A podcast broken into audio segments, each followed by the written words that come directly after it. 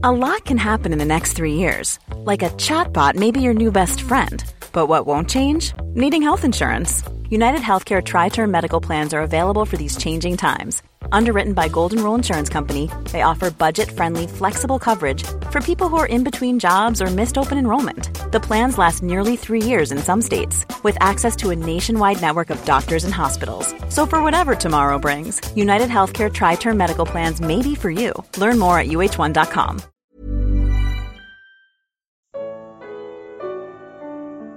Jesus não tinha um berço. Evangelho de Lucas. Comentário de Mari Persona. Neste capítulo 2 do Evangelho de Lucas, nós fomos transportados dos ricos aposentos reais de César Augusto em Roma para um sujo estábulo em Belém, onde um casal pobre acomoda numa manjedoura o recém-nascido Jesus, porque não havia lugar para eles na hospedaria. Agora nós somos levados à zona rural, a alguns pastores de ovelhas do turno da noite, os menos qualificados daquela profissão. Um anjo do Senhor apareceu-lhes e a glória do Senhor resplandeceu ao redor deles. E o anjo lhes diz: Estou lhes trazendo boas novas e grande alegria, que são para todo o povo. Hoje, na cidade de Davi, lhes nasceu o Salvador, que é Cristo o Senhor. Isto lhes será, lhes servirá de sinal. Encontrarão o bebê envolto em panos e deitado numa manjedoura. E então uma grande multidão do exército celestial apareceu com o anjo, louvando a Deus e dizendo: Glória a Deus nas alturas e paz na terra aos homens aos quais ele concede o seu favor. O anúncio do Filho de Deus vindo ao planeta Terra na forma humana não é dado ao clero, mas a homens simples que trazem no peito um coração de criança para crer nas coisas de Deus. Por quê?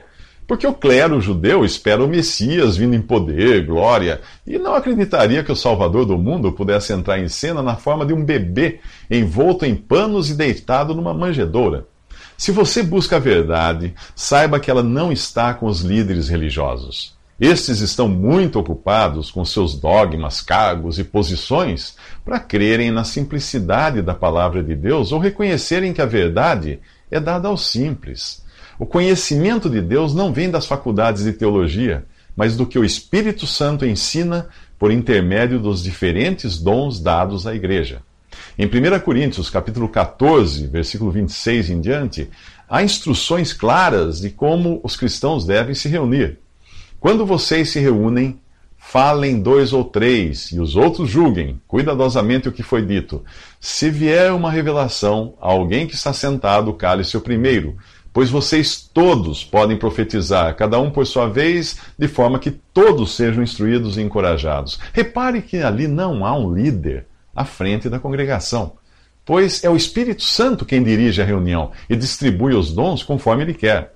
Acaso é assim no lugar onde você congrega? Se não for, prefira a ordem de Deus ao invés da organização humana. Nos próximos três minutos, saiba o que acontece quando Jesus entra no mundo e na vida das pessoas.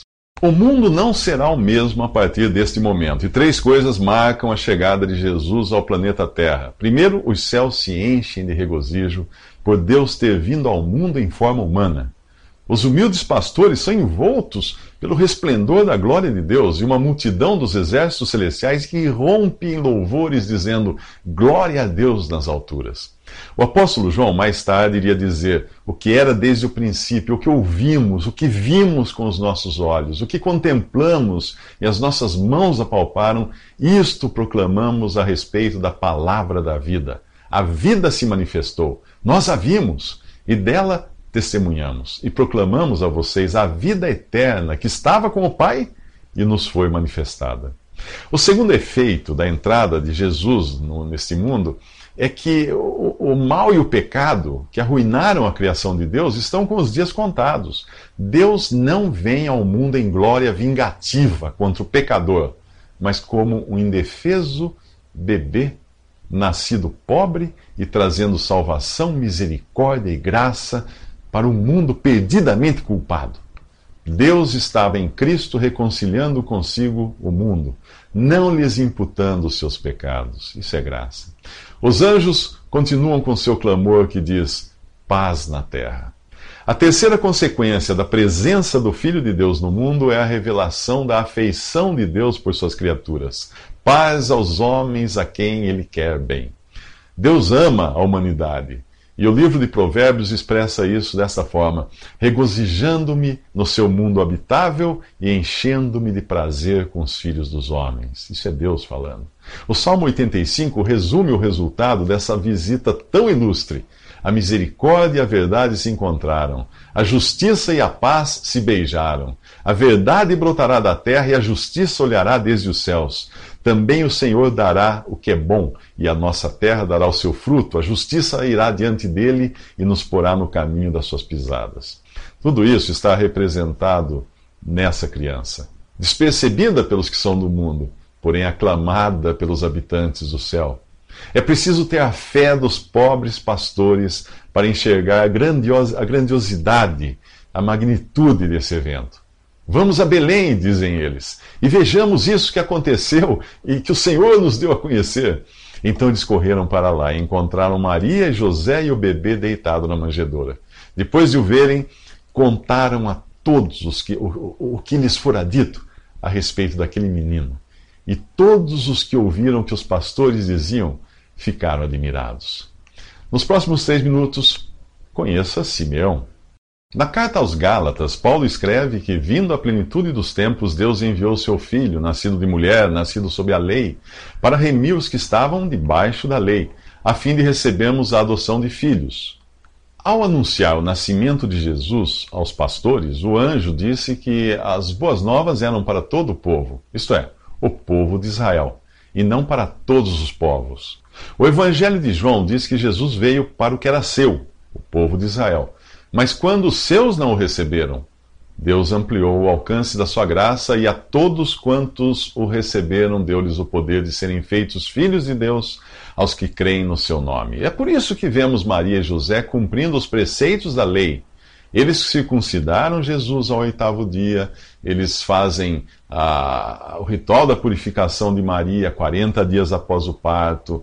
A oferta da purificação é interessante, ela revela que eles eram pobres. O casal oferece dois pombinhos e não um cordeiro de um ano, que era a oferta que a lei determinava para os que tivessem recursos. Ainda seguindo o ritual judaico, Maria e José apresentam o menino no templo de Jerusalém, mas não sabem que já são esperados ali. Simeão, um dos poucos que esperavam pela vinda do Messias, tinha sido avisado pelo Espírito Santo que não morreria antes de ver o Cristo do Senhor. E o mesmo Espírito faz com que ele vá ao templo na hora exata em que Maria e José chegavam com o menino. Tomando a criança em seus braços, Simeão profetiza. Agora, Senhor, despedes em paz o teu servo, segundo a tua palavra, pois já os meus olhos viram a tua salvação, a qual tu preparaste perante a face de todos os povos, luz para iluminar as nações. Ele profetiza da época atual, quando Jesus traz salvação a todos os que crerem e os levará quando vier arrebatar sua igreja. Então Simeão continua dizendo: E para a glória de teu povo Israel, referindo-se à volta de Jesus para libertar o povo de Israel e reinar sobre eles.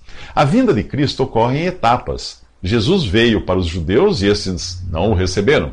Então Deus reuniu um povo formado por judeus e gentios, ao qual chamou de igreja, cujo período pode terminar a qualquer momento com a volta secreta de Jesus no arrebatamento.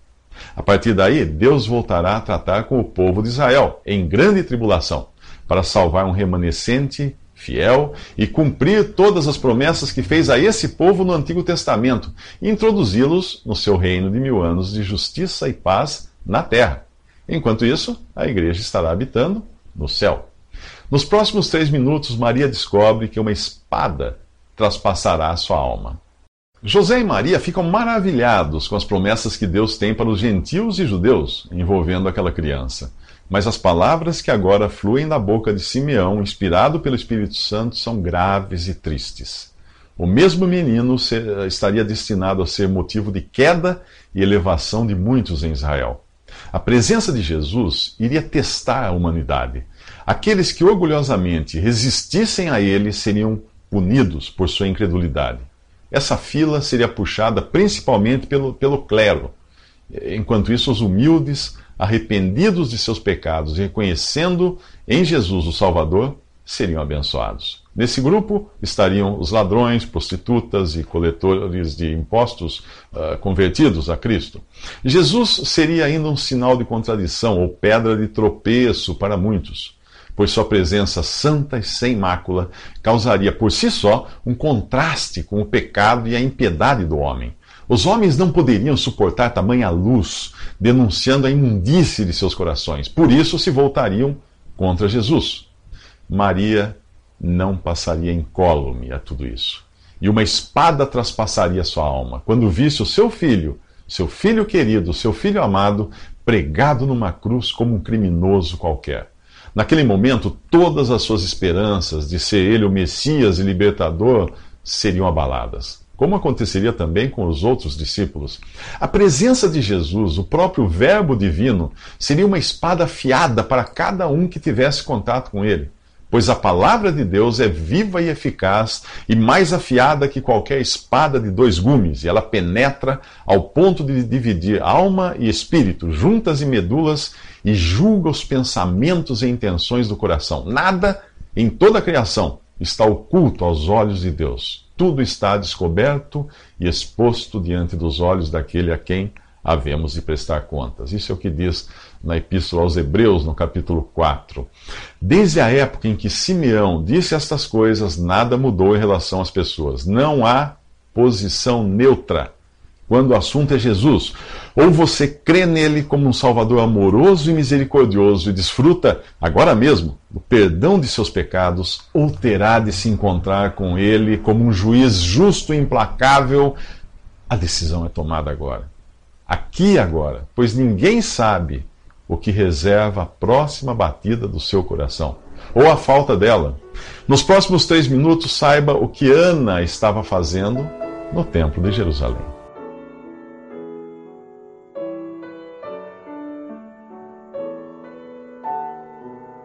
Visite respondi.com.br. Visite também 3minutos.net.